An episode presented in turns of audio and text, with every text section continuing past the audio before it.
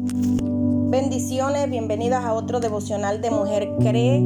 Estamos contentas de que usted sea parte de este grupo, de esas mujeres que se unen a recibir una palabra de fe, una palabra de ánimo, una palabra que nos fortalece el corazón y la mente y que nos lleva a acercarnos más al Señor, porque el propósito del Señor es que nosotros nos acerquemos confiadamente a Él.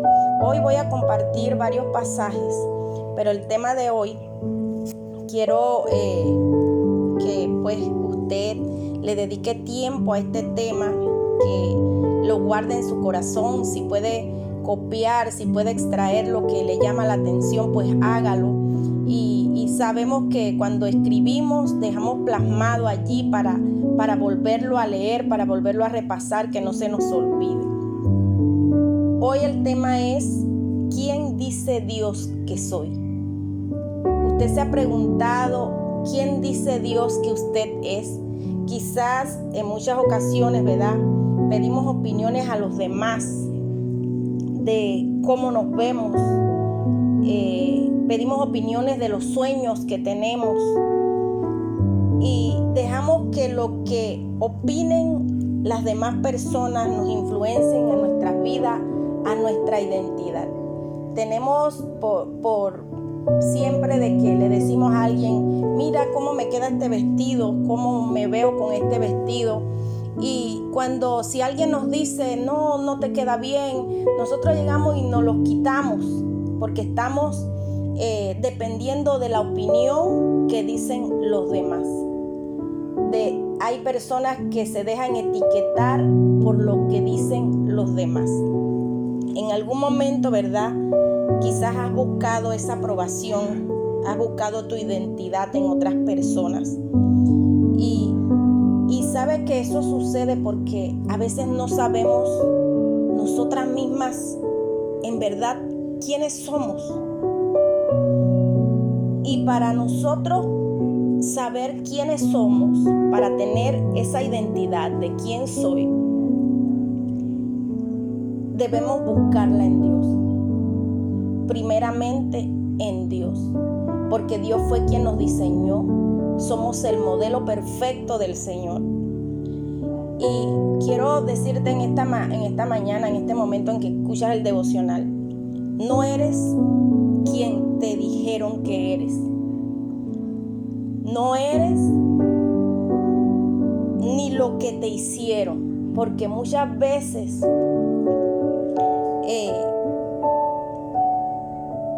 queremos, nos sentimos de que muchas personas hoy día están siendo maltratadas físicamente, emocionalmente, y se graban en su mente lo que la otra persona les dijo. Quiero decirte en esta mañana que tú no eres lo que te hicieron ni lo que te dijeron. Tú eres lo que Dios dice que eres. Y le digo esto porque hay muchas mujeres hoy día que están siendo abusadas verbalmente.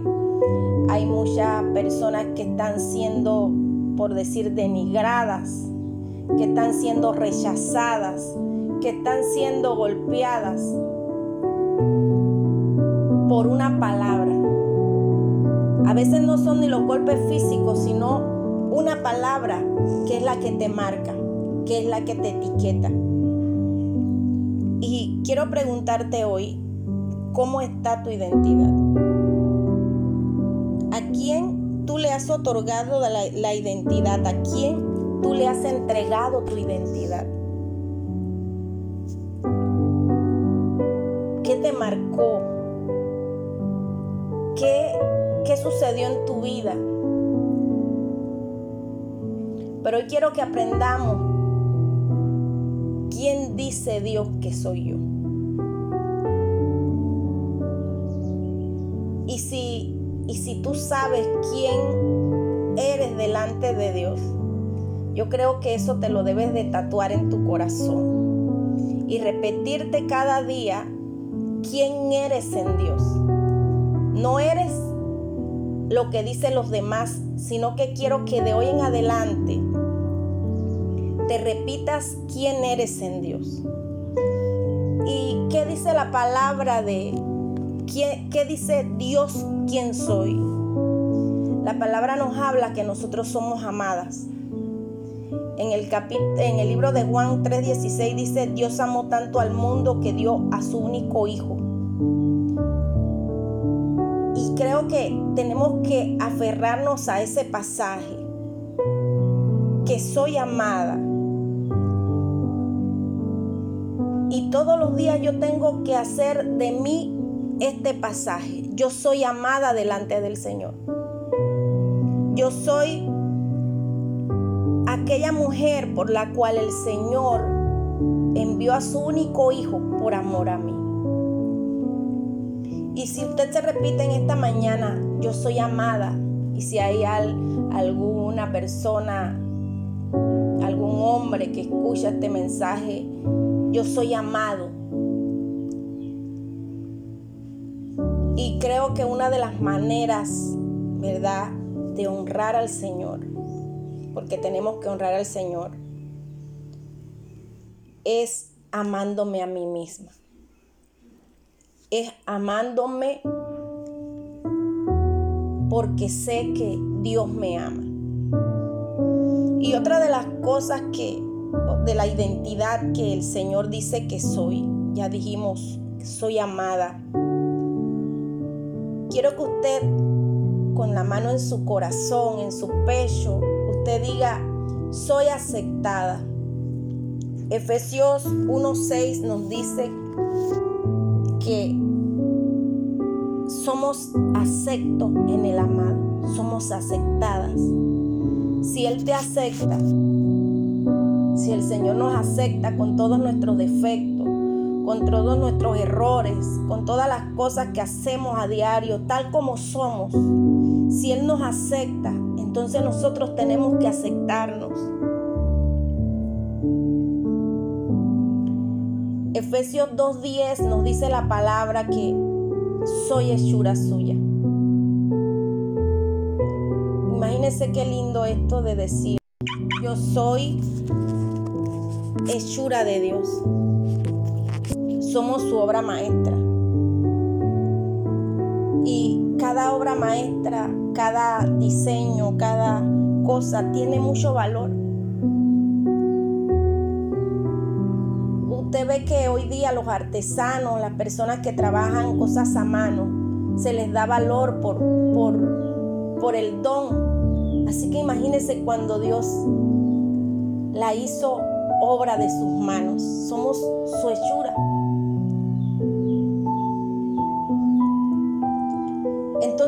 Esto nos tiene que llevar a entender que somos amadas, que tenemos un valor incalculable delante del Señor.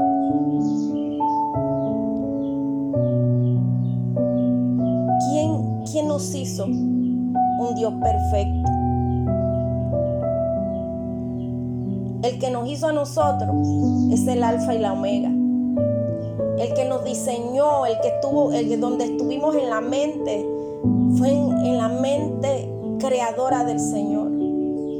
Cuando Él estaba creando los animales, creó a Adán, nos saca de una costilla y nos forma con sus manos. Los animales fueron creados por una palabra nosotros somos hechura de sus manos. Dice la palabra que somos sus hijas. Y las que son mamás saben cuánto amamos a nuestros hijos. No hay un amor más grande en el mundo, en el planeta, en la tierra, que el amor de mamá, de papá. Quiero que usted repita en esta mañana, Dios dice que soy su hija. Y quiero que se lo crea, que usted en esta mañana usted reconozca, yo soy hija de Dios. Dice Romanos 5.1 que fuimos justificadas en Él. Por lo tanto, fuimos declaradas justas. Y si fuimos justificadas con Él y muchas veces nos sentimos señaladas, nos sentimos culpables, yo creo que hoy tenemos que echar fuera todo ese sentimiento de culpa porque fuimos justificadas por el Padre. Efesios 1.11 dice que somos herederas. ¿Se imagina? Hemos hablado anteriormente de, de que somos del linaje del reino, somos de la realeza. Y, muchas veces nos, eh, les hemos practicado que cuando salimos a la calle nos sintamos que llevamos esa corona puesta como hijas de Dios. Soy su máxima heredera.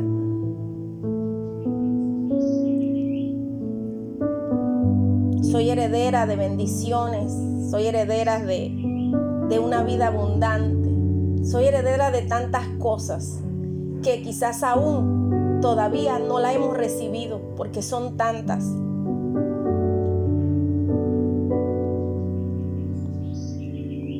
Somos bendecidas. Primera de Corintios 6, 17 dice que él quiere que nosotros seamos en un solo espíritu con Él. Quiero que repitamos estas frases de soy amada, soy aceptada, soy hechura suya, soy su hija, soy justificada, soy heredera, soy bendecida.